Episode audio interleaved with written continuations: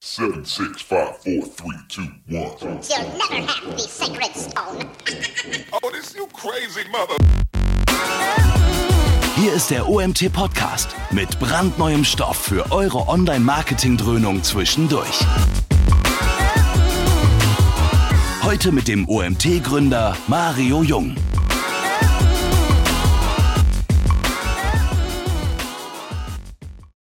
So, ja, ich begrüße euch zu einer neuen Woche OMT-Webinare. Heute mit einem neuen Gesicht. Ihr seht im Hintergrund schon den Konstantin, Konstantin von Wedel. Er ist von MIQ, beschäftigt sich viel mit Programmatic Advertising, Kampagnenmanagement, Partnermanagement und so weiter. Ein Thema, was wir noch nicht so häufig bei uns gespielt haben, weshalb ich mich besonders freue, jemanden aus diesem Bereich auch mal wieder bei uns begrüßen zu dürfen nach langer Zeit. Also Konstantin, herzlich willkommen von meiner Seite. Vielen Dank, Mario. Ähm, ja, herzlich, herzlich willkommen auch an alle Teilnehmer, die heute zuhören. Ähm, wir haben ja jetzt, glaube ich, pünktlich kurz nach drei. Ich fange einfach mal an und springe direkt rein. Ähm, kurz erst einmal als Vorstellung das heutige Thema, wofür ihr euch alle äh, angemeldet habt, ist natürlich das Thema Measurement, wie man mit nicht gesehener Werbung Werbung besser machen kann. Ich wollte aber kurz davor eben mich auch noch kurz vorstellen, beziehungsweise die Firma, ähm, wo ich arbeite. Also MIQ ist seit äh, 2015, also circa fünf Jahren im deutschen Markt vertreten, sind ein programmatischer Mediapartner. Das heißt, wir setzen für unsere Kunden, ob das Endkunden sind, ob das Agenturkunden sind, ähm, programmatische Kampagnen um. Und dabei agieren wir eigentlich ziemlich plattformagnostisch. Wir haben unsere eigene modulare Analytics-Plattform, mit der wir arbeiten. Ähm, und wir sind auch ähm, programmatische Experten in allen, in allen Feldern. Ich aus dem operativen Kampagnenmanagement kommt als Trader. Wir haben aber auch Experten im Bereich äh, Analysis, im Bereich Data Science, de, im Bereich Data Measurement. Ähm, also wirklich decken den ganzen, decken den ganzen Bereich dort äh, ab. Und wie gesagt, zu meiner Person ursprünglich war ich eher, und deswegen eben noch der Titel Senior Trader, im äh, Kampagnenmanagement tätig. Ähm, darüber hinaus betreue ich auch eben Supply- und Inventarpartnerschaften im Dachmarkt. Dazu gehört auch eben die Partnerschaften mit äh, Datenanbietern äh, und eben auch Produkten, die wir im Trading, also im programmatischen Einkauf auch äh, einsetzen. Und das sind auch jetzt neuerdings für mich so strategische Themen, die ich äh, konkret angehe. Ähm, gibt es also mehrere Produkte, wie man den programmatischen Einkauf ähm, eben verbessern kann. Ähm, genau. Und dann springe ich gleich rein ins Thema. Also, die Agenda heute, ähm, vier Teile, vier Punkte. Die ersten zwei gehe ich relativ schnell durch und dann ähm, werde ich natürlich mich auf den dritten Teil fokussieren, wofür, was natürlich eigentlich auch am interessantesten ist. Also kurz als Background einfach nur eine Kontextualisierung der heutigen ähm, Measurement-Landschaft und dann natürlich auch ähm, gut, was, was ich klarstellen möchte, ist auch, ähm, dass man versteht, ähm, warum man im Media-Einkauf äh, Messbarkeit beachten sollte, was genau bedeutet, warum es wichtig ist und warum wir bei MRQ, aber auch generell in der Branche Inkrementalität als den neuen Goldstandard betrachten und den äh, so hoch gewichten. Und zu guter Letzt eben so ein bisschen die, äh, als Ausblick im vierten Teil, ähm, so ein bisschen die, ich, will ich mir die, die Rahmenbedingungen anschauen, was muss eben gegeben sein, damit man Messbarkeit auch bei sich selber im Unternehmen, in der Agentur, als Einkäufer ähm, auch tatsächlich äh, umsetzen kann. Dieses Session ist insgesamt für circa eine Stunde angesetzt. Ich peile so 45, 50 Minuten an und dann haben wir noch am Ende Zeit für Fragen. Ähm, also gerne alle Fragen notieren und ich glaube, Mario sammelt sie im Laufe des, äh, des Webinars, damit wir die auch am Ende ähm, durchgehen können. Aber klar könnt ihr mich auch im Nachgang gerne anschreiben, entweder direkt oder auch über die OMT. Ja, vielleicht also, kurz von meiner Seite, ihr könnt die Fragen ja. jederzeit über den Chat stellen und ich werde sie dann am Ende dem Konstantin stellen, so wie ihr es von uns gewohnt seid. Perfekt.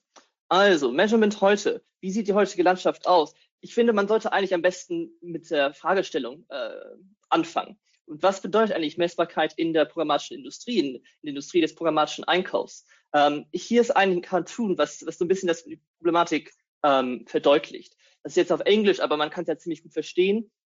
Was man eben mit Marketing, mit, mit auch dem, mit dem Einkauf von Media, mit Paid, von Paid Media erreichen möchte, ist eigentlich, dass, dass man irgendein Unternehmensziel auch tatsächlich ähm, erreicht.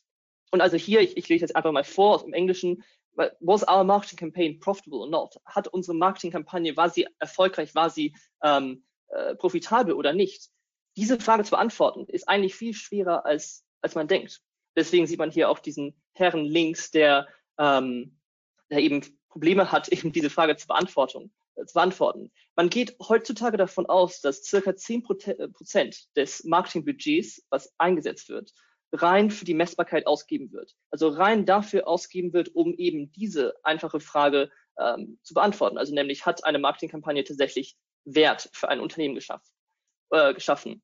Und das ist natürlich eigentlich eine ganz leichte Frage, aber nicht immer so, so leicht äh, zu beantworten. Und warum?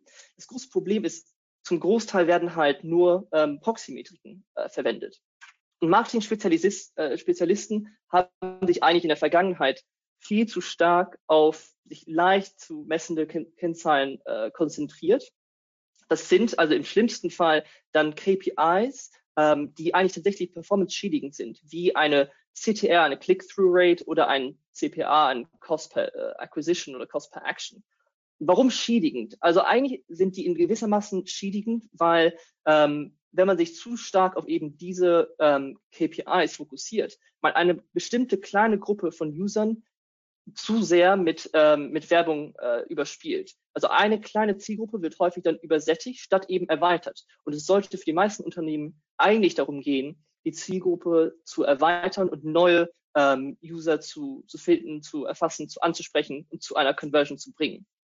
Es gibt auch zum Beispiel eine Studie äh, des Anbieters Comscore, Beispiel beim äh, KPI CTR, und Comscore hat herausgefunden, dass wenn man sich im ganzen Internet sich die Zahlen anschaut, nur acht Prozent, also weniger als jeder zehnte Internetnutzer, hinter 85 Prozent aller Klicks stecken.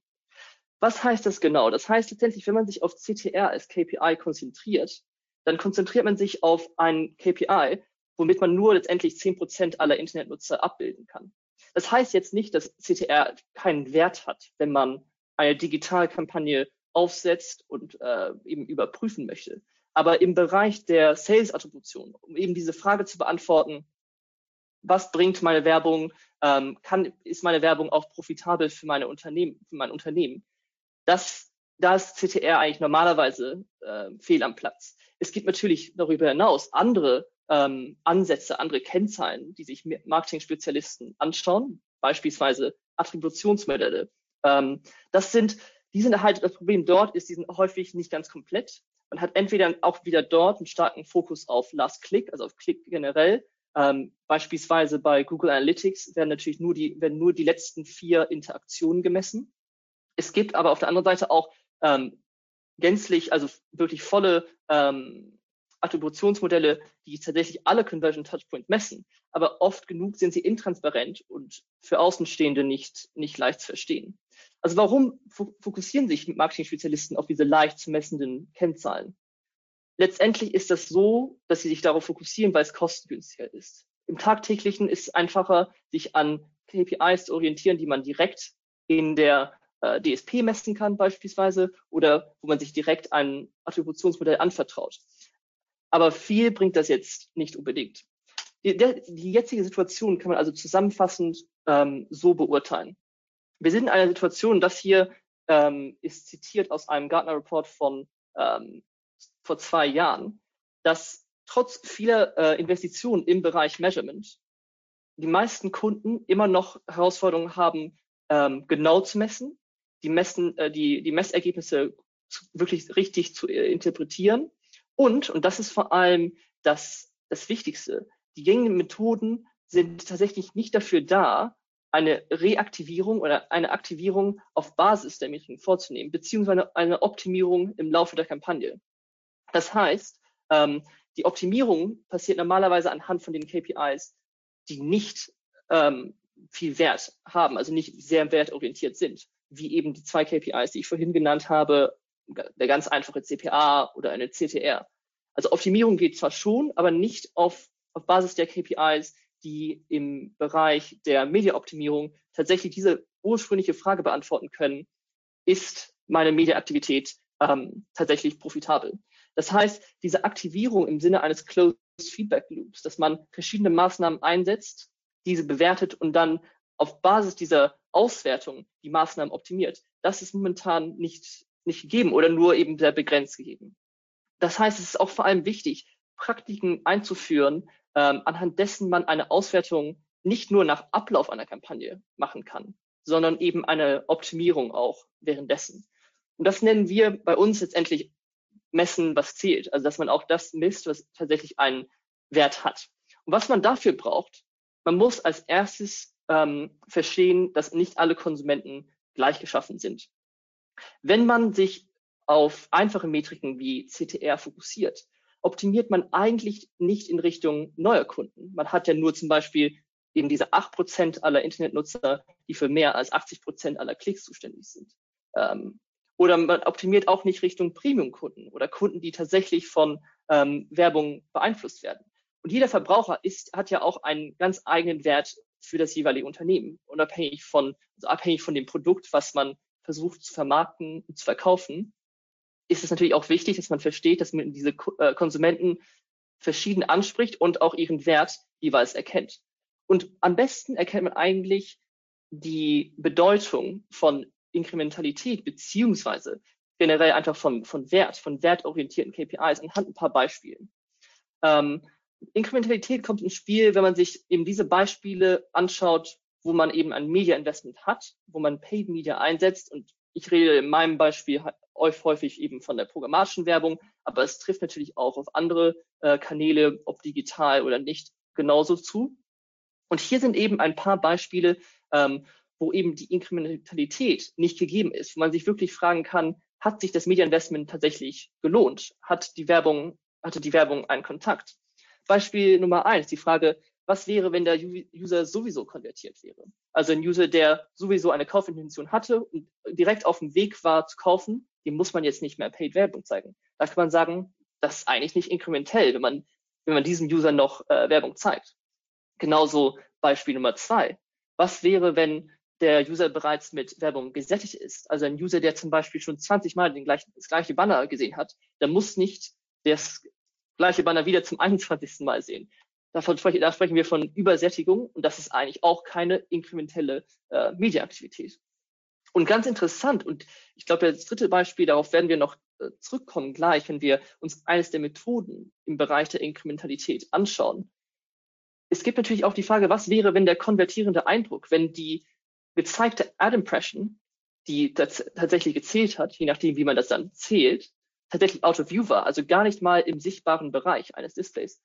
Eigentlich würde man sagen, das ist gar nicht, das ist nicht inkrementell. Diese dritte Gegebenheit aber, diese ähm, Gegebenheit, dass es, ähm, dass es Display-Banner, dass es Ad-Impressions gibt, die nicht im sichtbaren Bereich sind, das werden wir uns noch ähm, zu eigen machen und auch eben benutzen, um eben diese Frage zu beantworten, wie kann man Werbung inkrementell machen und wie kann man Werbung inkrementell messen. Und Inkrementalität ist wirklich ein großes Problem in der Industrie. Also das Problem der fehlbaren, fehlbaren Messbarkeit von Inkrementalität ist vor allem für besonders etablierte Marken und Werbetreibenden mit großen äh, Mediabudgets ein Problem. Denn generell, je, je mehr eine Marke etabliert ist, desto mehr wird sie natürlich auch generell für, für Media ausgeben und desto höher ist auch das Risiko, dass sie nicht gesehene oder nicht von Menschen gesehene Werbung zeigt. Und schlussendlich, wie wir eben anhand der vorigen Beispiele gesehen haben, kann man davon dann ausgehen, dass sie letztendlich, also diese Marke, dieser Werbetreibende nicht in inkrementelle Aktivitäten investiert. Jetzt kann man natürlich, werden viele sagen, Inkrementalität kann man, beziehungsweise äh, Sichtbarkeit kann man ja eigentlich kaufen, kann man optimieren. Die Sache ist, man kann zwar, jetzt rede ich auch wieder im Bereich vom Programmatic Display, im Bereich der, äh, des programmatischen Einkaufs, der Display-Werbung, ähm, anhand von Viewability-Metriken die Sichtbarkeit optimieren. Aber tatsächlich an, auf Basis von Sichtbarkeit einzukaufen, also eine 100% sichtbare Impression zu kaufen, ist nicht möglich. Das basiert, basiert immer anhand von historischen Daten. Genauso kann man natürlich versuchen, ähm, und das auch eher mit, mit größerem Erfolg, äh, den Anteil von nicht von Menschen gesehener Werbung zu reduzieren. Da kommen eben ähm, Fraud-Player ähm, ins Spiel, die eben versuchen, Bots und, und, und solche Sachen zu erkennen. Aber hundertprozentig lässt sich das natürlich auch nicht, ähm, äh, nicht, nicht vermeiden. Und das ganze Problem, dass man eben Marken hat, die viel für Media ausgeben, die dadurch natürlich das Risiko haben, dass die Werbung zeigen, was man nicht als inkrementell äh, sehen kann und die dadurch natürlich in nicht inkrementelle Aktivitäten investieren, ist, ist wirklich ein sehr, sehr teures Problem. Man geht davon aus, dass Milliarden von Dollar ähm, in, äh, also nicht inkrementelle äh, Aktivität, nicht inkrementelle Werbung äh, generell gezeigt wird. Man kann ja eigentlich schon fast, fast schon sagen, dass solche Aktivität tatsächlich wie Geld verbrennen ist, weil man sie genauso gut aussetzen könnte, ohne jeglichen Nebeneffekt zu spüren.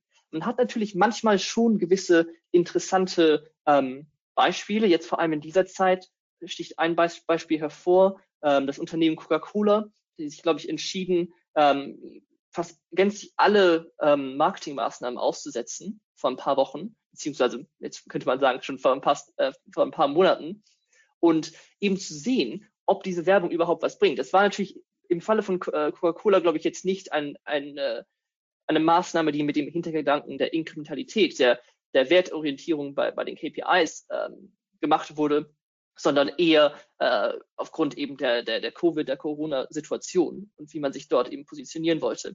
Aber das ist, es ist interessant, dass sich dass auch sehr, sehr große Player, Global Player, äh, Werbetreibende, die tatsächlich Milliarden an Dollar generell auch an an äh, Mediaaktivitäten investieren oder in Mediaaktivitäten investieren, auch manchmal entscheiden können, diese komplett abzuschalten. Dadurch kann man natürlich auch zumindest ansatzweise schon verstehen, was welchen Wert bringt, äh, bringt die Werbung. Man muss natürlich nicht ganz so drastisch sein. Es gibt natürlich Methoden, die es einem erlauben, äh, tatsächlich den, den Wert von Werbung zu eruieren, ohne dass man gleich das ganze Medienetat von mehreren Millionen, hundert Millionen oder gar Milliarden Euro abschaltet. Und grob gesagt gibt es ähm, vier Methoden, die man anwenden kann. Und die Methoden variieren je nachdem, welche Wertfrage man, man beantworten möchte. Als erstes gibt es das äh, Media Mix Modeling, also MMM genannt.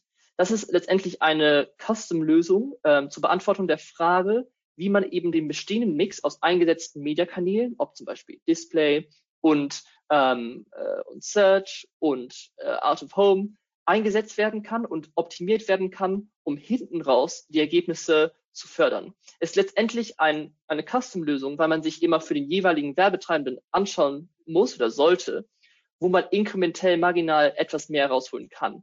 Also wenn ich beispielsweise 10% mehr in Display investiere und alle weiteren Kanäle gleich bleiben, wie viel mehr kommt hinten raus, äh, kommt hinten für mich raus im, im Sinne von Umsatz, im Sinne von, von Gewinn. Dann gibt es als zweite Methode die Brand Survey, die klassische Umfrage, das Panel, was man ja auch gut kennt, auch aus der, aus der Wissenschaft. Ähm, hier eigentlich versucht man auf dem, auf einem, einem gesamtheitlichen Level ähm, die Frage zu beantworten, wie ist die Meinung, was ist die Meinung meiner Zielgruppe zu meiner Marken, Marke? Und dadurch lässt sich auch äh, nach, nachfolgend die Frage beantworten, haben alle Maßnahmen, die ich eingesetzt habe, eine Auswirkung gehabt, eine Wirkung gehabt oder eben nicht.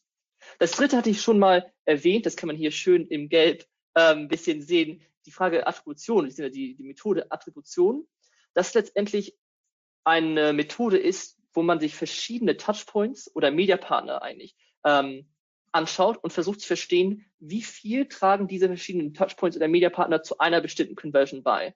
Also man kann sich das auch anders vorstellen, wie viel Prozent einer bestimmten Conversion nennen wir, nennen wir es jetzt einen äh, Schuhkauf online, wird durch einen bestimmten äh, Touchpoint oder einen bestimmten Mediapartner abgedeckt. 10 Prozent, 20 Prozent, 50 Prozent. Und je nachdem, wie hoch der Prozentteil ist, kann man natürlich von einer bestimmten, äh, einem bestimmten Wert dieses Touchpoints beziehungsweise des Mediapartners sprechen. Und das letzte ist das, worauf wir uns hier am meisten fokussieren werden, nämlich ähm, kontrollierte Experimente. Das kennt man natürlich auch aus der Wissenschaft, ist auch ein, ähm, wirklich ein sehr solides, äh, sehr solide Methode, eben um die Frage zu beantworten, ja, wie effektiv ist ein bestimmter Kanal bei der Förderung inkrementeller Conversions? Da geht man also eher, wir werden uns jetzt hier auch ein, ein, äh, ein Beispiel anschauen im Bereich von Display-Werbung. Wie kann man diesen Kanal bewerten? Wie kann man das auch, ähm, wie kann man tatsächlich diesen äh, Wert eruieren? Das ist für uns eben bei, bei MIQ ähm, der sogenannte äh, Goldstandard, diese Frage der Inkrementalität mit einem kontrollierten Experiment eben zu erforschen. Und ähm, ich gehe also die, gleich rein in die Methode, ähm, worauf wir spezialisiert haben. Es geht eigentlich um diese ganz wiederum einfache Frage, im Bereich von Display-Werbung, ähm, wo, wodurch wir uns sagen, über, wodurch wir über das klassische KPI hinausschauen und versuchen, den Wert von Werbung durch eine bestimmte Kausalität zu beweisen ähm, und nicht nur durch eine Korrelation. Und letztendlich wollen wir die Frage beantworten, ergibt sich ein inkrementeller Wert, wenn ich einem User eine Ad-Impression zeige, versus wenn ich ihm keine zeige. Also einfach nur zwei Szenarien. Ich zeige einem User eine, äh, ein bisschen Werbung, eine Ad-Impression und Szenario zwei, ich zeige ihm keine. Was kann man äh, daraus ableiten? Aber kurz zur Begrifflichkeitserklärung. Erst einmal, was genau ist Inkrementalität? Ich spreche jetzt, glaube ich, schon eine gute, eine gute Viertelstunde über Inkrementalität wollte jetzt nur einmal klarstellen, was wir unter dem Begriff verstehen. Und letztendlich bezieht sich Inkrementalität auf jegliche additive äh, Mediaaktivität. Äh, Im digitalen Bereich das, ist das normalerweise entweder inkrementelle Reichweite, also die Ansprache von User, die noch gar keinen Werbemittelkontakt hatten, die noch gar nicht durch Werbung beeinflusst wurden, oder eben auch inkrementelle Kunden, also Kunden, die generell auch keine Berührungspunkte mit anderen Kanälen hat, hatten. Das kann man sich eigentlich, und das habe ich hier, äh, seht ihr ja auch alle auf der Slide, ähm, durch Beispiele am besten verdeutlichen. Man kann also, nehmen wir an, ähm, man hat als Marke rein klassisch lineares Fernsehen eingesetzt als Mediakanal ähm, und versucht, um nur das Beispiel auch von vorhin aufzugreifen, äh, den Schuhabverkauf online, also man ist Schuhhändler, man verkauft Schuhe online, den Abverkauf von Schuhen online zu steigern. Natürlich ist es auch so, nicht jeder Deutsche, nicht jeder schaut klassisches lineares Fernsehen. Ich beispielsweise habe zu Hause nicht einmal einen Fernseher, sondern schaue mir alles über, ähm, über verschiedene andere Geräte an und alles über sogenannte ähm, OTT, also letztendlich Fernseh, ähm, Fernsehsendung, aber eben nicht über ein Fernsehgerät. Und da könnte man natürlich dann meinen, durch die Hinzunahme von OTT, was sagen für äh, over the top, also letztendlich, wie gesagt, in diesem Fall äh, spezifisch der ähm, Streaming von, äh, von Fernsehcontent auf, auf Nicht-Fernsehgeräten, könnte ich, könnte ich User erreichen, User wie eben mich, die sonst, die man sonst eben nicht erreichen könnte. Genauso ist es auch aber im Bereich von, von, äh, von inkrementellen Kunden. Man hat, man äh, überlege sich zum Beispiel einen, den gleichen ähm, Schuhhersteller, der eben seine Schuhe versucht ähm, online zu verkaufen und der aktuell nur ähm, auch er also versucht nur momentan nur ähm, über Fernsehen seine Werbung zu zeigen und seine Zielgruppe zu erreichen. Durch die Hinzunahme von Digital Out of Home zum Mediaplan, durch die durch die Erreichung von, von Nutzern, die dann zum Beispiel in der Bahn unterwegs sind, aber keinen Fernseher schauen, ähm, die natürlich dann eben durch die Zunahme von Digital Out of Home zum Mediaplan äh, erreicht werden, können dann eine gewisse Anzahl von zusätzlichen Kunden hinzugewonnen werden. Das ist sozusagen das Verständnis, wie man ähm, Inkrementalität verstehen kann. Es geht immer sozusagen on the margin, wie man im Englischen sagen würde, äh, darum, äh, zusätzliche zusätzliche Reichweite, zusätzliche Kunden beziehungsweise zusätzlichen Umsatz ähm, zu generieren. Jetzt habe ich ja vorhin auch gesagt, im Fall dieser äh, des, der Inkrementalität im Bereich Display Media wollen wir letztendlich eigentlich mit einem kontrollierten Experiment ähm, das Problem angehen. Das heißt, wie geht man das genau vor? Man muss natürlich relativ wissenschaftlich vorgehen, so wissenschaftlich man das auch in der äh, Media beziehungsweise in der Display-Welt äh, machen kann. Ähm, konkret braucht man Folgendes. Man braucht zwei Gruppen. Ähm, das werden, wird vielen von euch wahrscheinlich aus, aus wissenschaftlichen Zeiten, wenn nicht sogar aus, aus der Schule bekannt sein, wie man eben versucht, einen, ähm, einen solchen Wert äh, herauszustellen und diese Inkrementalität beziehungsweise ähm, diesen Unterschied zu messen. Diese zwei Gruppen, die man hat, äh, Versuchsgruppe einerseits, die Kontrollgruppe andererseits, müssen letztendlich statistisch identisch sein. Ähm, ich werde mich jetzt auch in diesem Beispiel auch daran orientieren, dass wir über Display-Werbung zeigen. Also wir haben letztendlich mit User verschiedene Internetnutzer und einige werden halt in die Versuchsgruppe eingeteilt und ähm, einige in die Kontrollgruppe. In diesem Fall 80 Prozent in die Versuchsgruppe und 20 Prozent in die Kontrollgruppe. Und ähm, was macht man dann mit diesen Versuchs- und Kontrollgruppen? Ganz einfach. Versuchsgruppe ähm, kriegt Werbung gezeigt. Ähm, Anzeigen werden geschaltet, aber eben nur für die Versuchsgruppe und die Kontrollgruppe bekommt von dem jeweiligen Advertiser bekommt generell auch gar keinen ähm, keine Anzeigen von diesem Advertiser zu sehen. Man hat also wirklich 80 Prozent aller User, die äh, Werbung gezeigt bekommen und 20 Prozent, die gar nichts gezeigt bekommen. Und hinten raus misst man dann den, den Output, sagen, die, die, das Ergebnis. Und hier in diesem Fall, wir bewegen uns ja im Bereich von, ähm, ähm, von Display-Werbung, ähm, schauen wir uns eben Conversion Rate als, äh, als Ergebnis an und den Unterschied zwischen der in diesem Beispiel 15-prozentigen Conversion Rate bei der Versuchsgruppe und der 10-prozentigen Conversion Rate, der niedrigeren Conversion Rate in der äh, Kontrollgruppe, kann man dann eben bei ausreichend großen Kontroll- und Versuchsgruppen, das ist das eine, bei zwei Gruppen, die natürlich auch dann statistisch identisch sind, auf die Werbung zurückzuführen. Das ist sozusagen die Annahme. Man kann also sagen, gut, wir sehen durch ähm, dadurch, dass wir Anzeigen schalten, einen Conversion Lift von 50 Prozent, eben diesen Unterschied zwischen 15 Prozent Conversion Rate bei der Versuchsgruppe und 10 Prozent Conversion Rate bei der Kontrollgruppe.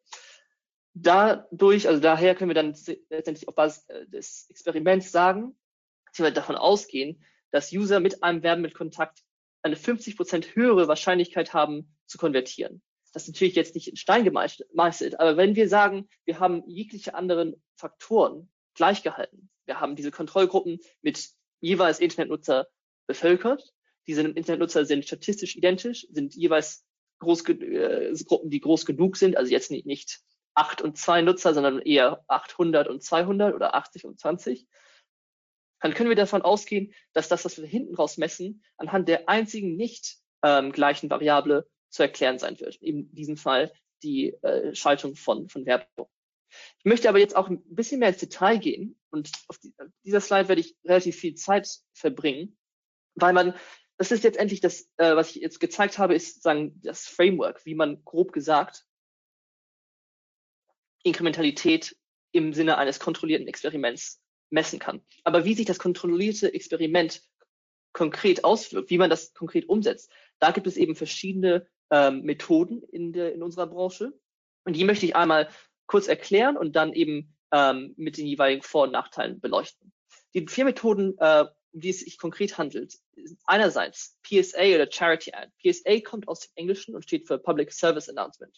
Was hierfür gemacht wird, ist, dass man ähm, statt der ursprünglich ausgespielten Displaywerbung die ähm, bei der Kontrollgruppe, also der Gruppe, ähm, die eben nicht äh, nicht der Versuchsgruppe gehört, also nicht äh, keine Werbung gezeigt werden äh, bekommen soll, diese Gruppe, diese Kontrollgruppe bekommt Display Ads ausgespielt eben für eine Charity, für eine Wohltätigkeitsorganisation oder eben ein Public Service Announcement. In diesem Fall könnte man sich vorstellen, zum Beispiel eine Anleitung zum Maskentragen, irgendeine ähm, äh, etwas von den, von den Behörden, eben jeglicher Content, der eben nicht de, äh, dem Content entspricht des Advertisers, dessen äh, Werbung man eben, beziehungsweise dessen Werbewirkung man messen möchte. Beim Geo-Experiment, ganz klassisch, da werden die Versuchs- und Kontrollgruppen auf geografischer Ebene äh, unterschieden und unterteilt, idealerweise auf regional, regionaler Ebene. Das Problem ist, wenn man zu granular geht in den zwei Gruppen, das Geo-Experiment ist letztendlich einfach nur ein klassisches Geo-A-B-Testing.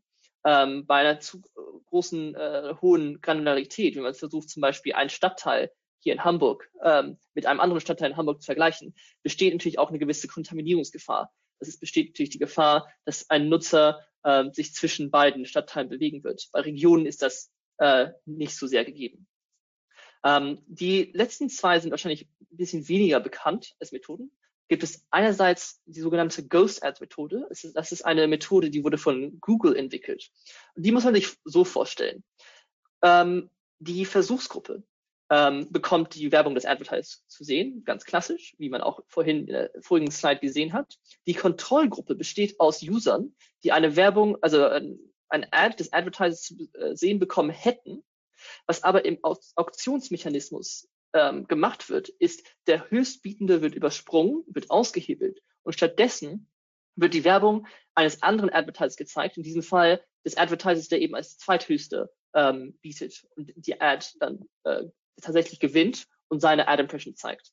Also man hat einen Werbetreibenden X, der eben zwei Nutzern eine Werbung zeigen möchte. Für Nutzer A gewinnt er die, äh, gewinnt er die Bid und zeigt die, Werb äh, zeigt die Werbung. Und bei Nutzer B hätte er die Bid auch gewonnen und hätte die Werbung auch gezeigt. Und was Google über sein Google Display Network äh, macht, ist, er hebelt dieses Auktionsmechanismus, diesen Auktionsmechanismus aus. Der Höchstbietende wird übersprungen. Der Zweithöchstbietende, das ist dann Werbetreibender YZ, bekommt seine, äh, ähm, bekommt die, die Bid, beziehungsweise gewinnt mit seiner Bid und ähm, zeigt, zeigt dann in seinem Fall äh, die Werbung. Das ist natürlich nicht für den programmatischen Bereich geeignet, weil man das wirklich auch genau jetzt, äh, im Detail sozusagen durchzugehen, man natürlich auch sicherstellen muss, dass man diese User untereinander äh, unterscheidet und sicherstellt, dass man nicht diese eben Kontaminierung der Kontroll- und Versuchsgruppen hat. Und dafür müssen eben Pixel gesetzt werden. Und die kann man nur setzen, wenn, äh, und das macht eben in diesem Fall Google, die äh, die Pixel setzen, um diese Kontrollgruppen, äh, Kontroll- und Versuchsgruppen auseinanderzuhalten.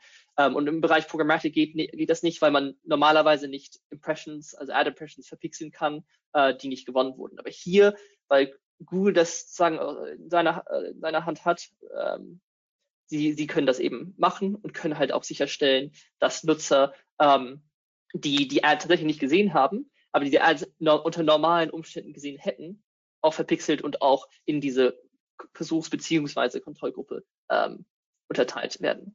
InView Proxy ist eine Methode, die wir ähm, hier auch bei MRQ anwenden. Und das ist letztendlich eine sehr interessante Methode, bei der, und das, da komme ich jetzt auch wieder darauf zurück, was, ähm, was ich äh, vorhin in, vor ein paar Minuten erwähnt hatte, ähm, dass man letztendlich nicht gesehene Werbung, nicht gesehene Ads, was in der Fachterminologie auch not viewable oder nicht in view, non-viewable Ads nennt, dass man diese eben nutzt, um eine Kontrollgruppe zu erstellen. Das heißt, man geht davon aus, dass es immer eine bestimmte ähm, Rate an Viewability geben wird. Es gibt diese fluktuiert natürlich, aber klassischerweise, normalerweise ist man im Bereich 60 bis 70 Prozent Viewability unterwegs. Das heißt, 30 bis 40 Prozent ähm, aller gezeigten, gezeigter Werbung für einen bestimmten Advertiser wird nicht gesehen, ist also nicht im sichtbaren Bereich. Und weil sie nicht im sichtbaren Bereich ist, kann man, kann man auch wirklich sagen, dass die Nutzer, die User, die diese Werbung gesehen haben, nicht davon beeinflusst werden können. Sie haben ja die Werbung auch wirklich also gar nicht, gar nicht mehr die Möglichkeit, sie zu sehen. Und diese Nutzer eben, die eben diese Auto-View-Werbung gezeigt oder äh, serviert bekommen, diese bevölkern eben die Kontrollgruppe. Die Versuchsgruppe bekommt halt ganz klassisch die Werbung gezeigt und ähm, sie zählt eben als Versuchsgruppe oder man als User zählt zur Versuchsgruppe, wenn man eben eine Ad gezeigt bekommt, die tatsächlich auch in View ist, also in sichtbaren Bereich. Man kann, wie gesagt, das hatte ich auch vorhin kurz angemerkt, auf Sichtbarkeit, also auf Viewability optimieren und einkaufen. Das ist etwas, was wir ähm, auch klassischerweise im, im Programmatic-Bereich anwenden. Aber man hat eine gewisse Definition von äh, Sichtbarkeit, ob das jetzt ein klassischer Media Rating Council ähm, eine Definition ist 50-1, also 50 Prozent der Pixel für mindestens eine Sekunde oder äh, die, die äh, stringenteren Standards wie zum Beispiel bei einer Group M die kann man, äh, man hat zwar die Möglichkeit darauf zu optimieren, aber auf 100% Sichtbarkeit kann man nicht kommen, zumindest im Bereich eben von klassischer Display-Werbung im Bereich äh, Performance. Und deswegen sollte man diese, was wir uns überlegt haben, ist, was man diesen nicht, diese nicht sichtbare Werbung nutzt, um eben direkt eine Kontrollgruppe zu, zu, zu erstellen. Dass man eben diese nicht sichtbare Werbung, ähm, tatsächlich aus, aus dieser nicht sichtbaren Werbung einen Nutzen äh, gewinnt. Und um diese Methoden jetzt ganz kurz gegenüberzustellen, ich bin sie jetzt relativ im Detail durchgegangen, damit man sich äh, ein bisschen vor Augen führen kann, ähm, sind hier jetzt fünf Punkte, die wir uns konkreter anschauen werden. Das erste ist, wie einfach ist das Setup? Ähm, und das ist jetzt folgendermaßen. Vom Setup her ist letztendlich sind die meisten Methoden super einfach, die rein digital umgesetzt werden. Beim Geo-Experiment kann man jetzt nicht davon sagen, äh, nicht sagen, dass das Setup so einfach wäre, weil man natürlich vor allem sicherstellen muss, dass man diese statistisch, statistisch ähnlichen Regionen hat, ähm, äh, diese zwei Gruppen hat, die man vorher recherchieren muss, analysieren muss, um sicherzustellen, dass man hier auch dann hinten raus statistisch relevante Ergebnisse hat. Und ähm, allein schon diese Vorabanalyse macht das Setup äh, nicht gerade einfach. Bei, bei den allen anderen drei Methoden, die man alle also äh, allesamt äh, digital umsetzen kann, ist das Setup relativ einfach. Man hat bei der Charity Ad einfach eine zusätzliche Line mit anderen Werbemitteln. Man hat beim Ghost Ad ist das letztendlich eine Lösung, die Google anbietet. Und beim äh, InView Proxy, bei der InView Proxy Methode bietet man optimiert, man kann auch sogar äh, noch auf Sichtbarkeit optimieren, aber man hat, wird immer eben diesen dieses Wastage haben, also eine gewisse Anzahl von Impressions, die nicht eben sichtbar sind. Dann die Frage, ist es kosteneffizient? Und was hier mit einspielt, ist eben die Frage, gut, kann man, könnte, ist es letztendlich auch etwas, was man, was wirklich vom Kosten her, also auch äh, nicht, nicht schädigend ist. beim Geo-Experiment ist es so, ähm, man hat natürlich die, einerseits ist es auch so, dass man oft äh, externe Dienstleister ranholen muss, was äh, kost, äh, kostspielig sein kann. Man hat aber natürlich auch gewisse Umsatzverluste, die man im Kontroll, der Kontrollregion, ähm, in der Kontrollgruppe eben äh, akzeptieren muss. Das, in der Hinsicht ist es natürlich jetzt nicht gerade auch sehr, ähm, äh, ja, sehr erfolgreich, wenn man sich das unter dem Gesichtspunkt der Kosteneffizienz und vor allem der Umsatzsteigerung äh, genauer betrachtet. Beim Charity Ad hat man das Problem, dass man ähm, letztendlich weiterhin Ads einkaufen muss, aber eben einen anderen äh, Werbemittelinhalt zeigt. Das heißt, beim Charity Ad kaufe ich ja trotzdem meine Werbung ein. Ich, ich zahle tatsächlich für die Werbeplätze, aber ich zeige stattdessen ähm, Werbung, die, ähm, die, die eben nicht für meine Marke ist, sondern eben für eine Wohltätigkeitsorganisation oder eben für ähm, für, für die Regierung. Das kann natürlich auch darüber hinaus einen gewissen Wert, ähm, aber es ist jetzt nicht kosteneffizient, weil natürlich trotzdem Mediakosten entstehen. Und beim Ghost Ads entstehen halt keine Kost, ähm, Kosten, keine zusätzlichen Kosten zumindest, weil man, ähm, weil man nicht, weil man, wenn man als Höchstbietender eben übersprungen wird, wenn man eben diese Kontrollgruppe erstellt, ähm, man letztendlich keine Bid ab, also man gibt mehr Bid ab, aber muss kein, keine Bid tatsächlich zahlen, man muss tatsächlich nicht für die Werbung zahlen, äh, die man dann nicht gezeigt hat. Und das ist ähnlich eben bei InView Proxy. Man, man hat natürlich so gewissermaßen verlorene Werbung, die eben nicht im sichtbaren Bereich liegt. Ähm, aber das hätte man sowieso. Man hat immer klassischerweise eben diese 60, 70 Prozent Durchsichtsrate bzw. Sichtbarkeitsrate ähm, im Durchschnitt. Und diese kann man zwar optimieren, aber ganz eliminieren kann man sie nicht. Das heißt, zusätzliche Kosten ähm, kommen auch mit dieser Methode nicht auf einen zu. Äh, die Frage, ob es eben mit einem normalen Kampagnen-Setup kompatibel ist, ist eigentlich auch eine ähnliche Frage, ergibt sich eigentlich aus den zwei vorigen ähm, Gesichtspunkten. Und was man hier natürlich sagen muss, ist, ein Geo-Experiment auch da ganz klassischerweise muss, also man muss wirklich ein Eingeständnis machen und eine gewisse ähm, äh, eine gewisse Region eben diese Kontrollgruppe komplett äh, außen vor ausklammern außen vor lassen und ausklammern. Ähm, und das bedeutet auch vom Kampagnen-Setup her, dass man ähm, sicherstellt, dass man auf gar keinen Fall eben diese Kontaminierungseffekte hat und dass man eben sicherstellt, dass man diese A- und B-Regionen äh, eben abbildet.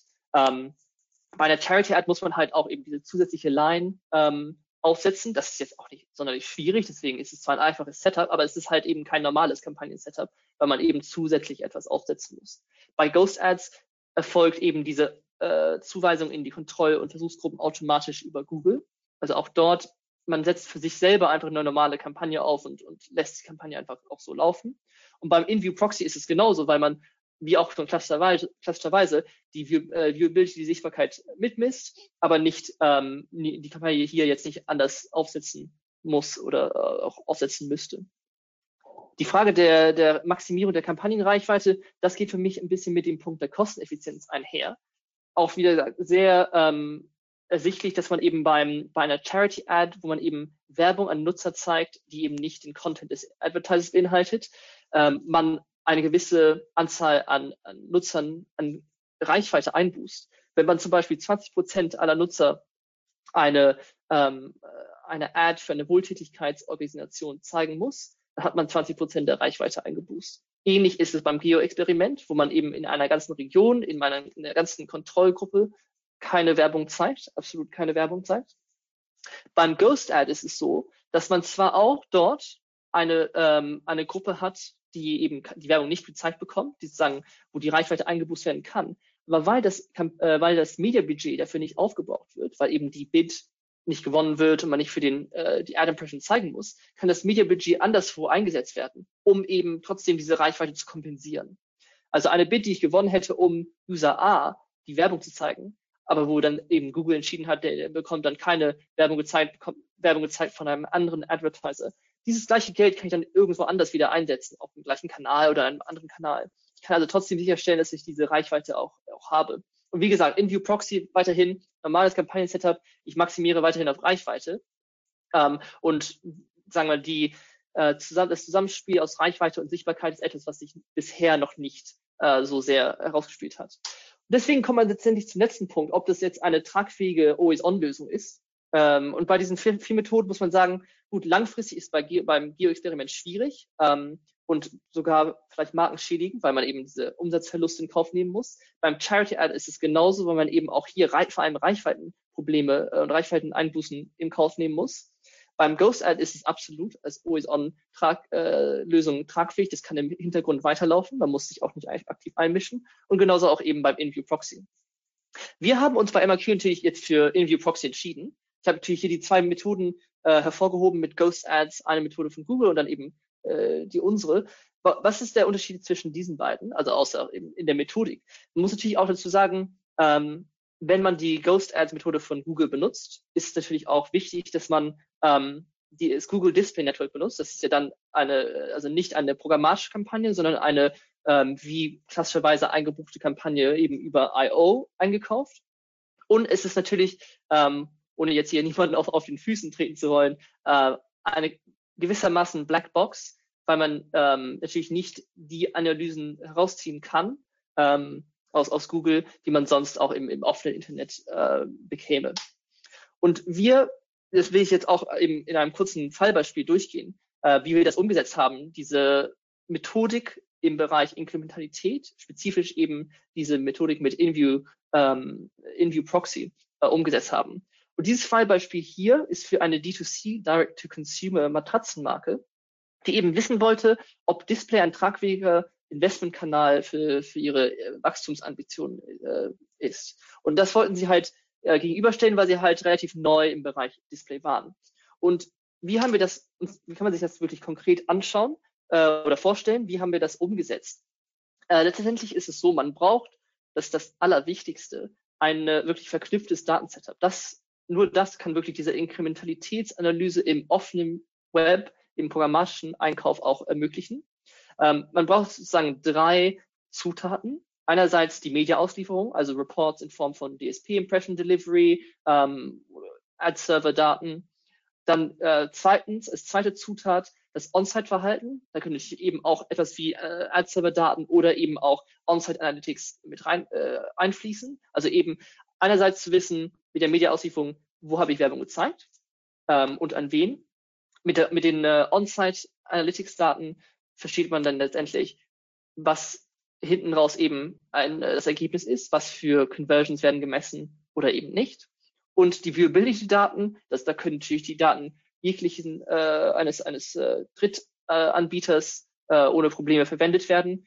Die werden eben herangezogen, damit man eben sicherstellen kann, gab es einen Werbemittelkontakt mit sichtbaren Ads oder mit nicht sichtbaren Ads. Und wie man sich dann für sich selber entscheidet, diese Viewability, diese Sichtbarkeitsrate festzulegen, ist natürlich jeden äh, selber ähm, äh, ja, selber offen, für jeden selber offen. Was man letztendlich macht, und hier steht unter Verfahren letztendlich das, was wir umgesetzt haben und wie das dann konkret aussieht, auf User-Ebene, auf einzelner User-Ebene, um eben, um eben sicherzustellen, dass man diese zwei Gruppen hat, erfolgt ein Mapping. Diese Logdaten, diese ganzen äh, drei Zutaten, drei Datensätze werden auf Logdatenebene extrahiert, gespeichert und miteinander verbunden, damit man eine einheitliche Datenbasis hat, und diese erlaubt dann im Sinne einer inkrementellen Analyse eben ähm, die äh, unter diesem ja, Gesichtspunkt der In-View-Methode die äh, Beurteilung, ob eben Werbung etwas gebracht hat oder nicht. Und diesen konkreten Fallbeispiel bei dieser D2C-Matratzenmarke ähm, sah es eben folgendermaßen aus. Also die Frage, ob, äh, ob ähm, Display einen Wert hat, einen inkrementellen Wert hat, hat sich tatsächlich bestätigt. Ähm, man wurde hier, also wir haben hier eine äh, Strategie umgesetzt, äh, nennt sich TV Conquesting, was letztendlich gemacht wurde.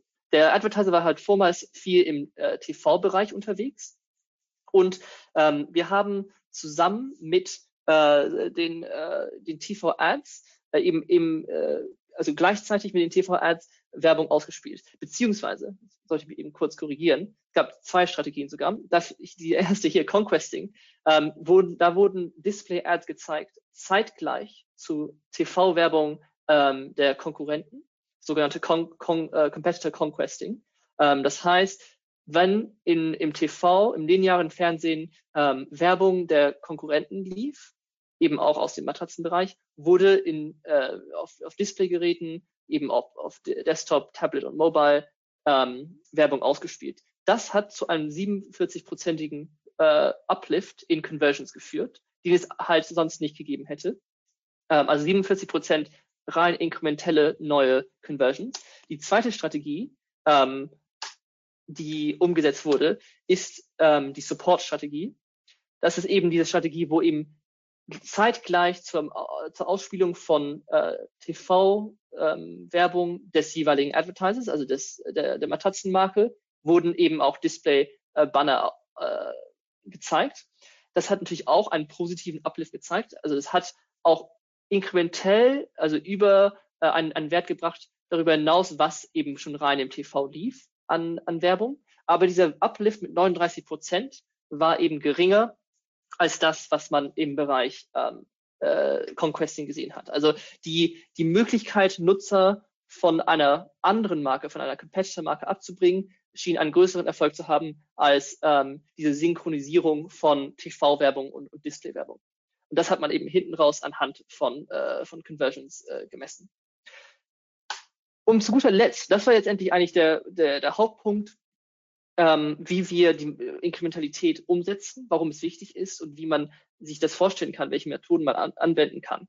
Aber wenn man sich für sich selber fragen müsste, wie setzt man bei sich am besten Inkrementalität um? Und dann würde ich einfach einen Schritt zurücknehmen ähm, und wirklich sagen, das Wichtigste ist, dass man halt den inkrementellen Wert, das, das muss man natürlich auch oft bei sich selber ähm, äh, bei verschiedenen Partnern, Kollegen, bei seinem eigenen Chef äh, vor allem darlegen können. Das heißt, es geht darum, den inkrementellen Wert zu beweisen, aber idealerweise auch äh, zu zeigen, dass man den, diesen Wert verbessern kann.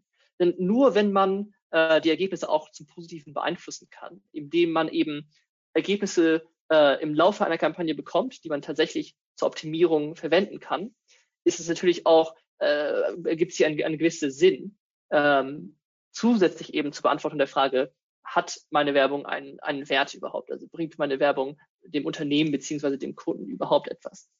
Und dafür muss man eben sich für einen, einen Partner entscheiden, der eben genau das machen kann, der einerseits eben sagen kann, ähm, das, was wir hier machen in, im Bereich der, des Medieneinkaufs, hat einen inkrementellen Wert. Das können wir nachweisen, das können wir äh, konkret und transparent darlegen. Aber man sollte auch ähm, einen Partner finden, der versuchen kann, äh, diese Metriken zu verbessern.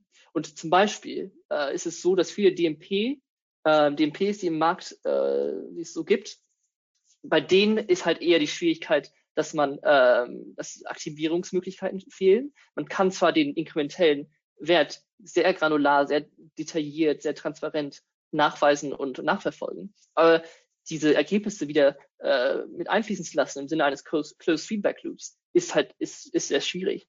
Und andererseits hast du dann im Bereich DSPs, also Demand-Side-Plattforms, ähm, bei den allermeisten das Problem, dass eben die richtigen Algorithmen fehlen, um eben auf Inkrementalität zu optimieren. Man kann zwar die Inkrementalität messen, man kann auch erste Sachen vornehmen, aber wirklich, ähm, also erste Maßnahmen vornehmen, aber konkret auf inkrementelle Nutzer, auf inkrementelle Werbung und inkrementelle ähm, Ad-Impressions zu optimieren, ist keine, äh, kein gängiger Algorithmus. Da sind eben die momentan die DSP-Algorithmen eher eben ausgelegt auf, ähm, auf so Methoden, also auf, auf KPIs wie eine CTR, ein CPA äh, oder eine, eine CVR. Ähm, und bei den Agenturen ist es natürlich auch oft so, und das ist etwas, wo wir als MAQ zum Beispiel beratend tätig sind, ähm, das sehen wir auch im, im Markt, es ist natürlich irgendwie schon ein komplexes Thema. Also man möchte sich eigentlich nur ein paar ähm, einfache Fragen beantworten. Aber es ist schon ein komplexes Thema, wenn man wirklich ins Detail geht, wie man das dann technisch umsetzt. Und vielen Agenturen fehlt ähm, eben das Verständnis dafür, wie man das konkret machen kann, das technische Know-how. Man braucht also wirklich einen technischen Partner, der nicht nur weiß, was man also in der Theorie machen soll und muss, sondern es auch in der Praxis auch so umsetzt. Also zu guter Letzt was brauche ich wirklich konkret? Welche, welche drei Bestandteile brauche ich, um eben Measurement bei mir Unternehmen ähm, umzusetzen, eben eine Modernisierung von Measurement, wie es hier so steht, äh, umsetzen können, umsetzen können? Eigentlich drei Zutaten. Erstens der Zugriff auf Echtzeitdaten in Form äh, also auf Log-Level-Ebene, damit man wirklich granular sich Daten anschauen kann, damit man in Echtzeit auch eine Optimierung vornehmen kann ähm, und alles auch transparent darlegen kann. Zweitens eine modulare, skalierbare äh, Technologie und Analyseinfrastruktur. Ja, was heißt das konkret? Warum will man, es hört sich jetzt so wie ein großer Begriff an, ähm, aber letztendlich möchte man eine modulare Infrastruktur haben, damit man verschiedene Kanäle einbinden kann. Eben vielleicht nicht nur Programmatic Display, nicht nur Display oder nicht nur Search, sondern auch andere, ähm, andere äh, Kanäle und diese eben miteinander vergleichen und äh, jeweils bewerten kann. Und man braucht auch, das am allerwichtigsten, die Menschen, also eben die Experten, die Tools und Verfahren, um aus den jeweiligen Datensätzen, aus diesem Wirrwarr an verschiedenen Datensätzen Wert zu schöpfen und auch wirklich zu verstehen, was man aus diesen Daten auslesen kann und wie man diese Daten direkt dann wieder zu Aktivierungszwecken nutzen kann. Ja, und damit sind wir eigentlich schon durch. Vielen Dank fürs Zuhören. Ich glaube, wir haben genau jetzt äh, noch zehn Minuten. Ähm, falls irgendwelche Fragen kommen sind, Mario, ich glaube, du schaltest dich, glaube jetzt glaube ich wieder ein. Bin schon dabei. Perfekt. Ähm, ja, lieber Konstantin, vielen Dank für die Ausführungen. Äh, für mich auch echtes Neuland, muss ich sagen. So Programmatic Advertising, habe ich damals schon in unserem ersten Webinar zu dem Thema gesagt, ist ein Thema, was mich nicht viel berührt und irgendwie an uns SEOs so ein bisschen vorbeigeht. Dementsprechend für mich an der einen oder anderen Stelle wirklich ich will sogar sogar sagen, schwer nachzuvollziehen. Nichtsdestotrotz ist die Sinnhaftigkeit, wir haben selbst zwei Kunden, die sich mit dem Thema beschäftigen. Wir betreuen sie nicht in dem Bereich, sie werden von anderen Agenturen betreut, aber wir haben dadurch Berührungspunkte und ich finde es enorm wichtig und du hast gut mit Zahlen auch gezeigt, wie, wenn man es richtig nutzt, was für einen Effekt es haben kann. Hilf mir doch mal mit einer Basic-Frage. Woher weiß man denn, wann sein Wettbewerb im Fernsehen Werbung schaltet? Das ist alles eine sehr gute Frage. Es gibt Anbieter im Markt, Datenanbieter, ähm, die tatsächlich auch die ganzen äh, Mediapläne für TV-Werbung haben. Ähm, also die gängigen Anbieter, was sie eben äh, haben, sind Datensätze, die vorliegen. Sie wissen also genau für jede Marke, wann, Werb, äh, wann die Werbung äh, gezeigt wird, welche TV-Spots eingebucht sind. Weil natürlich im, im Bereich von TV der programmatische Einkauf noch nicht geht. Da ist halt der klassische Einkauf äh, eigentlich ausschlaggebend. Und weil man eben klassisch einkauft, bucht man eben bestimmte Slots, eben in diesen fünf Minuten Werbeslots, die man halt zwischen den, äh, den Werbepausen kennt. Und dass diese Anbieter haben, ist, sie haben Datensätze, wo sie wissen, okay, genau zu diesen Uhrzeiten wird halt Werbung für äh, eine bestimmte Marke gezeigt. Und das kann man dann sozusagen ähm, kann man sozusagen zuhören, beziehungsweise daraus eben ein Segment bauen, um zu sagen, okay, ich aktiviere meine zeitgleich eben synchron meine digitale äh, Media-Kampagne im Einklang mit den Zeiten, wo man äh, im TV eben entweder für die Marke selber oder eben für einen Wettbewerber äh, die, die Werbung gezeigt wird.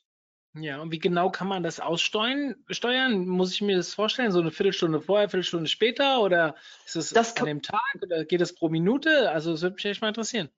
Klar, also das ist, ähm, ist eine gute Frage. Also letztendlich kann man ziemlich granular gehen. Ich, mit einer Viertelstunde ist man ungefähr richtig. Also man hat natürlich nicht die Möglichkeit, in Sekunden Schnelle äh, das zu aktivieren, beziehungsweise es würde jetzt, sich jetzt auch nicht unbedingt anbieten zu sagen, wir schalten nur 20 Sekunden lang Werbung äh, synchron zur, zur, zur Länge des TV-Spots. Ähm, was man eben normalerweise macht, ist, man sagt, man nimmt einen Zeitraum von 10 Minuten, also von Zeitpunkt, wo die, wo der TV-Spot läuft, bis 10 Minuten oder 15 Minuten nachher und dann wird halt äh, Display-Werbung ausgespielt. Äh, das kann also relativ granular sein. Empfehlenswert sind eben 10 bis 15 Minuten, weil man dadurch ähm, relativ noch eben diese Konzentra in dieser Konzentrationsspanne des, des Nutzers, des Users auch ist. Also ich meine, nach, nach einer Viertelstunde ist, läuft natürlich das Programm weiter, da wird der Nutzer sich nicht mehr daran erinnern, was er für Werbung gesehen hat, jetzt nicht unbedingt. Ähm, aber es lohnt sich natürlich schon trotzdem weiterhin ähm, ja, einen gewissen Zeitraum zu haben, damit man auch ein bisschen gewissen Mediadruck äh, eben aufbauen kann. Ja, ich finde das relativ spannend deswegen, weil klar, so ähm, Konzentrationsspannen beziehungsweise Aufmerksamkeitsspannen, wie, wie die sich zusammensetzen, sprich, du hast eben schon gesagt, die Werbung läuft, vielleicht so fünf Minuten, zehn Minuten. Das sind dann die Leute, die vielleicht direkt draufgehen, sich dann etwas merken und fünf Minuten später nochmal draufgehen oder wie auch immer, dass man die natürlich auch abfängt. Ähm, wir haben bei einzelnen Kampagnen in einem anderen Bereich, da haben wir Display über Facebook geschaltet, also normale Facebook-Ads geschaltet in einem mhm. Bereich, wo es kein Suchvolumen gab ja. und haben dort ähm, ein Produkt, was sehr aufmerksamkeitserregend war, sehr krass gepusht an bestimmten Tagen und an den Tagen ähm, haben wir dann natürlich auch Google Ads geschaltet, weil wir einfach wussten, die Leute sehen das vielleicht tagsüber auf ihrem Handy, das ist aber so einprägend, dass viele abends sich vielleicht erst richtig dazu informieren. Das Beispiel habe ich genau. hier in den Webinaren schon ein paar Mal gebracht. Da ging es um veganen Strom. So, jetzt okay. wissen viele Veganer wissen gar nicht, dass es veganen Strom gibt. Und ähm, aber ein Veganer merkt sich das Thema veganer Strom. Warum? Weil Strom braucht er jeden Tag. Und wenn er da wieder etwas zu dem seiner Ideologie, sprich dem Veganismus, ähm, beitragen kann, indem er einfach den Stromanbieter wechselt. Sowas merken die Leute sich. Die merken sich aber nicht die Marke, sondern die merken Klar. sich nur, dass es veganen Strom gibt. Und wenn sie dann abends wieder zu Hause sind, sich dann wieder daran erinnern, dann googeln die halt veganer Strom und nicht die Marke. Und wenn du dann halt nicht oben bist, dann kann halt so ein Aufmerksamkeit, Aufmerksamkeitszeitraum auch deutlich länger sein als zehn Minuten oder Klar. das muss man wahrscheinlich auch ausprobieren anhand der Daten, von denen du die ganze Zeit geredet hast. Nee, auf jeden Fall. Also das ist ein sehr interessanter Punkt. Einerseits natürlich eben dieser nachgelagerte Effekt. Äh, viele äh, sehen Werbung und, und haben eben, werden auch nicht unbedingt direkt von Werbung beeinflusst. Viele, also die meisten werden jetzt nicht einen Werbespot sehen und direkt danach, äh, danach, danach suchen beziehungsweise ein Produkt kaufen. Und dieser nachgelagerte Effekt ist, muss man halt diesen, diesen muss man berücksichtigen. Und klar, ich meine, jetzt habe ich hier von 10, 15 Minuten gesprochen. Das ist das, was wir normalerweise empfehlen, wenn man halt eben diesen, diese Synchronität auch sicherstellen möchte. Aber klar, nachgelagert, ähm, und das ist auch dann eben für jeden, jeden Kunden anders. Man hat gewisse Produkte, wo man auch eben längere Sales-Zyklen hat und da wird ein Energieanbieter wahrscheinlich ähm, anders sein als, als jemand, der eben hier im D2C-Bereich Matratzen verkauft. Man kauft schneller wahrscheinlich eine Matratze, auch, wenn auch nicht so häufig, äh, als dass man irgendwie Stromanbieter wechselt. Äh, und wiederum ist das anders bei einem äh, bei einer, einer Automarke, wo man ähm, tatsächlich nur alle paar Jahre ein Auto kauft und auch der äh, Sales-Zyklus beim Autokauf wirklich sehr viel länger ist und wo man dann auch sagen kann, es müssen verschiedene und mehrere Werbemittelkontakte erfolgen, ähm, bis tatsächlich auch eine Beeinflussung des, des Users stattgefunden hat. Hm. Ähm, vielleicht mal ans Publikum gerichtet, wenn ihr noch eine Frage habt, könnt ihr mir die gerne schicken. Ich werde euch hier gerade an der Stelle im Chat mal einen Link zu einem zusätzlichen Webinar ähm, online stellen, was Konstantin in zwei Wochen hier noch halten wird. Da geht es nochmal um das Thema Data, also im großen Stile. Ähm, ich kann mir vorstellen, dass das gerade für die, die heute anwesend sind, auch relativ interessant sein könnte. Also meldet euch da gerne an. Will die Chance auch kurz nutzen, auf Freitag hinzuweisen. Freitag haben wir das Thema AB-Testing. Ja, da ist der Thomas Gruhle wieder zu Gast. Den kennt ihr schon, der ist relativ häufig bei uns. Und er wird etwas zum Aufsetzen von AB-Tests erzählen. Ähm, Nochmal zurück zum Thema Programmatic Advertising. Ich versuche das ein bisschen zu vereinfachen. Was sind so oder anders, sagst du, gibt es bestimmte Bereiche, wo das Thema Advertising, also sprich Bannerwerbung und so weiter, besonders gut funktioniert? Also ich versuche das so ein bisschen zu vereinfachen, weil wir auch viel, immer viele Zuschauer haben, die so die ersten Berührungspunkte in dem Thema haben und für mhm. sich überlegen, ab wann macht dieses Thema Programmatic Advertising für mich Sinn? Wie muss ich mich also wann beginne ich mich darüber, mach, äh, mir darüber Gedanken zu machen, beziehungsweise ähm, was sind so die ersten Schritte in dem Thema, die ich angehen sollte? Also man muss sich das letztendlich immer so vorstellen. Ähm, mit programmatischer Werbung ist jetzt nicht, dass wir andere Werbeplätze anbieten oder einkaufen. Programm Programmatik bezieht sich ja wirklich jetzt rein auf den äh, auf die Einkaufsart, dass man eben auktionsbasiert und automatisch einkauft und eben nicht mehr direkt per IO und nicht eben bindend mit bestimmten Mindestbuchungsschwellen eben irgendwo buchen muss, in jeglichen Kanal. Und im mhm. Bereich von, von Displaywerbung ähm, ist das für also fast jeden interessant. Also wir sind persönlich natürlich auch der, der Auffassung, dass ähm, Programmatik sich mehr und mehr durchsetzt. Das sieht man äh, anhand der Marktzahlen in fortgeschrittenen Märkten wie USA und UK ist der Programmatic-Anteil an Displaywerbung schon enorm hoch steigt auch jedes Jahr. Ähnlich ist das in, in Deutschland und es, es sieht genauso aus in, in, äh, im Rest der Welt. Und der Grund, warum es auch so ein Erfolg ist und warum es für jedermann beziehungsweise für jede Marke ähm, auch, auch relevant sein kann, ist, weil man mit Programmatic einerseits sehr leicht verschiedene Datensätze äh, einbinden kann und eben dann flexibel anhand dieser Einbindung der Datensätze, anhand von verschiedenen Signalen schauen kann, wo zeige ich jetzt meine Werbung und wo eben nicht. Man hat eben eine Flexibilität äh, und auch eine Auswertungsmöglichkeit hinten raus oder sogar zwischendurch, also im Laufe einer Kampagne, die es sonst äh, im, im klassischen IO-Geschäft eben weniger gibt, wo eben die, die ganzen Prozesse eben langsamer laufen. Das bedeutet jetzt nicht, dass es äh, keine, keine Berechtigung für, für, die klassische, für den klassischen Werbeeinkauf gibt, aber die Möglichkeit, die man hat, mit der, Programma mit der programmatischen Werbung, wenn man eben sagen möchte, ich möchte ähm, wirklich automatisiert einkaufen, ich möchte bestimmte Parameter vorgeben, äh, anhand dessen ich dann eben meine Werbung einkaufe, anhand dessen ich sage, jetzt biete ich so und so viel, zu anderen Zeiten biete ich zweimal so viel äh, und zwischen sieben und acht Uhr abends biete ich dreimal so viel. Das kann ich alles eingeben, das kann ich auch im Nachgang immer wieder verändern. Da, diese Möglichkeiten, das, das bietet halt eben nur Programmatic und dann eben unter Ein Einbindung von, von bestimmten Daten, dass ich eben vielleicht mit so einem Setup anfange und dann nach, äh, nach ein paar Tagen merke, meine Zielgruppe, eigentlich ist sie eher morgens unterwegs und dann passe ich mein Setup dementsprechend an. Und diese Flexibilität, auch anhand von wirklichen Ergebnissen und nicht nur von, von irgendwelchen Ideen, von irgendwelchen hergeleiteten ähm, ja, Ideen, äh, seine Werbung auszuschalten, ist wirklich die, die Macht, die Programmatic auch hat. Und die es für, meiner Meinung nach für, für wirklich jeder Mann, für jede Marke auch äh, attraktiv machen sollte. Hm. Hm. Vielen Dank für diese Ausführung. Ich habe vielleicht für die ähm, Zuhörer, es gibt, also bei uns im Dunstkreis gibt es die Diskussion über Display Advertising immer mal wieder. Die einen schreien, Display Advertising ist tot, das funktioniert nicht. Die anderen schreien, äh, warte mal, aber wir haben doch jedes Jahr hier äh, Wachstumsraten. Ich habe vor, boah, es dürfte schon vier Wochen her sein, ich habe euch mal einen Link in den Chat gepostet über einen Podcast, den ich zum Thema Display Advertising mit dem Julian Hansmann gehalten habe. Ähm, da ging es um das Thema ist äh, Display Advertising tot? Und ihr solltet euch das wirklich mal anhören, wenn ihr, äh, da werdet ihr natürlich von jemandem, wie soll ich sagen, beeinflusst, der sich, der natürlich sich dem Thema verschrien hat, aber der, der äh, geht so ein bisschen in die gleiche Kerbe, das, was uns Konstantin heute erzählt, das Ganze wächst. Eigentlich ist, man muss nur ein bisschen sich anders da vielleicht reindenken. Und ich weiß, dass viele von euch vielleicht von der OMR gebrandet sind, als Philipp mal gesagt hat, ähm, wie war das, die Wahrscheinlichkeit auf den Banner zu klicken ist äh, kleiner als Zwillinge zu kriegen. Das ist nicht so, Leute. Ja, also das ist so ein Thema, da müsst ihr ein bisschen aufpassen. Nebenbei, ich habe Zwillinge, so unwahrscheinlich ist das gar nicht.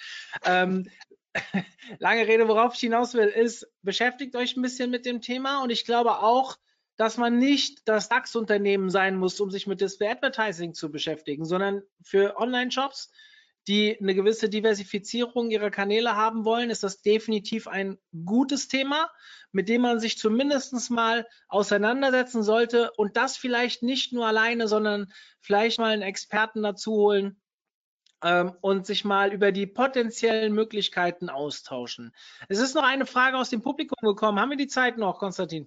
Klar, meinerseits, ich habe die Zeit, gerne. Sehr gut. Ähm, Google hat am 1. April dem Transparency und Consent Framework 2.0 Standard des IAB zugestimmt. Somit haben, sich entschieden, somit haben sie sich entschieden, dass keine programmatische Werbung mehr angezeigt wird, wenn der Cookie Consent gemäß TCF 2.0 Standard nicht vorhanden ist. Ist dann Programmatic Ads trotzdem noch sinnvoll in Zukunft? Ähm, klar, also das ist also TCF 2, äh, dieser Transparency and Consent Framework des IAB, äh, also das Interactive Advertising Bureaus, ist eine, eine sehr äh, gute Maßnahme. Das ist auch wirklich etwas, was ähm, eine Maßnahme, was wirklich zu begrüßen ist, weil es eben diese Transparenz äh, in, in, in die Programmatik-Landschaft äh, reinbringt ähm, und wo wir uns jetzt auch äh, natürlich als, als Marktteilnehmer auch äh, Befürworter, also Befürworter sind und beziehungsweise auch unterschrieben haben. Und dass Google es jetzt seit, äh, seit circa zwei Monaten ähm, auch umgesetzt hat, ähm, bedeutet nicht, dass ähm, man, man im Bereich Programmatic ähm, bestimmt, also dass das Programmatic jetzt irgendwie tot ist, beziehungsweise unbedingt schwieriger wird. Ähm, es ist natürlich so, wenn kein Cookie gesetzt werden kann, fallen bestimmte Datentargetings weg. Man kann sich natürlich aber auch immer fragen, waren diese Datentargetings anhand von Cookie-Daten? Also eben, äh, man denke jetzt eben an, an Zielgruppensegmente, die man einkauft. Man denke eben an das als Cookie-Bombing, wo man eben weiß, ich war einmal auf einer bestimmten Seite und werde dann tagelang von einem grünen Kleid äh, verfolgt, ähm, weil ich eben, weil mir ein Cookie gesetzt wurde von diesem Advertiser und er weiß, ich habe mir ein grünes Kleid angeschaut und kriege diese Werbung immer immer wieder au, äh, aufgezeigt. Da, da gibt es gewisse ähm, Mechanismen beziehungsweise gewisse Auswüchse, äh, gab es gewisse Auswüchse in der Industrie, die jetzt vielleicht auch eben durch solche äh, Maßnahmen unterbunden werden. Ähm, ich glaube aber trotzdem, dass dieser Wert von Programmatic in Verbindung mit anderen Datensätzen und das können auch eben und das ist eben auch, auch ein bisschen auch ein bisschen Ausblick auf den äh, auf mein äh, Webinar in zwei Wochen äh, auf, auszuhalten. Ähm, das können auch externe Daten sein. Das sind auch manchmal Variablen, an die man im ersten Sinne gar nicht denkt, ähm, aber die eigentlich schlussendlich wirklich trotzdem einen, einen Wert haben können, wo man eben sagen kann, wir können trotzdem programmatisch Werbung schalten, also eben flexibel, automatisiert, auktionsbasiert Werbung einkaufen anhand von ähm, Variablen, die wir festlegen. Und solche externen Variablen können eben etwas sein wie Finanzdaten. Steigt der DAX gerade, sinkt der DAX gerade? Das Wetter. Ich meine, verkauft man gut Regenschirme online, wenn es, wenn es 25 Grad sind wie hier heute ähm, und die Sonne scheint?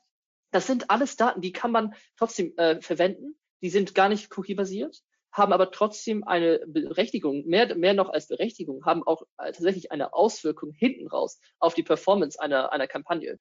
Ähm, also dass man jetzt mit, mit äh, gewisse Einschränkungen hat im Bereich von Cookies, die eben jetzt äh, Google ähm, ist, äh, weiter forciert. Es gibt natürlich auch die Ankündigung, die Wellen geschlagen hat Anfang des Jahres, äh, als Google gesagt hat, dass sie über ihren Browser Chrome in zwei Jahren ähm, Third-Party-Cookies äh, abschalten werden.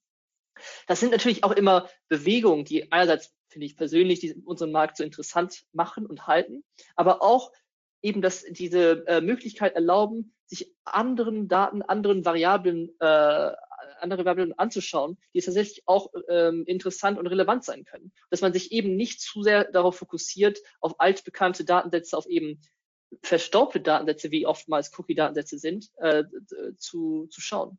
Also wie gesagt, also TCF 2.0, grob gesagt, gute, äh, guter, sehr, sehr guter Vorstoß äh, und, und einer, wo der jetzt keinesfalls ähm, für Programmatic ähm, das, das Ende der Story bedeutet, sondern wenn überhaupt eine, eine Weiterentwicklung, eine äh, Evolution äh, mit sich bringen wird. Hm. Super. Lieber Konstantin, vielen, vielen Dank für die Ausführungen, für die Präsentation. Die Präsentation wird im Nachgang auch nicht nur ähm, als Aufzeichnung zu sehen sein. Wir werden auch die Unterlagen bekommen. Ihr könnt euch die runterladen. Ihr werdet alle benachrichtigt, sobald das online geht. Lieber Konstantin, vielen Dank an dich und ich freue Danke mich sehr dir, auf unser Webinar in zwei Wochen. Dann sehen wir uns ja schon wieder und ich hoffe, dass ich auch dann die User, die Zuhörer wieder begrüßen kann. Euch Klar. eine schöne Woche und hoffentlich bis Freitag zum nächsten Webinar. Bis dann. Tschüss. Tschüss.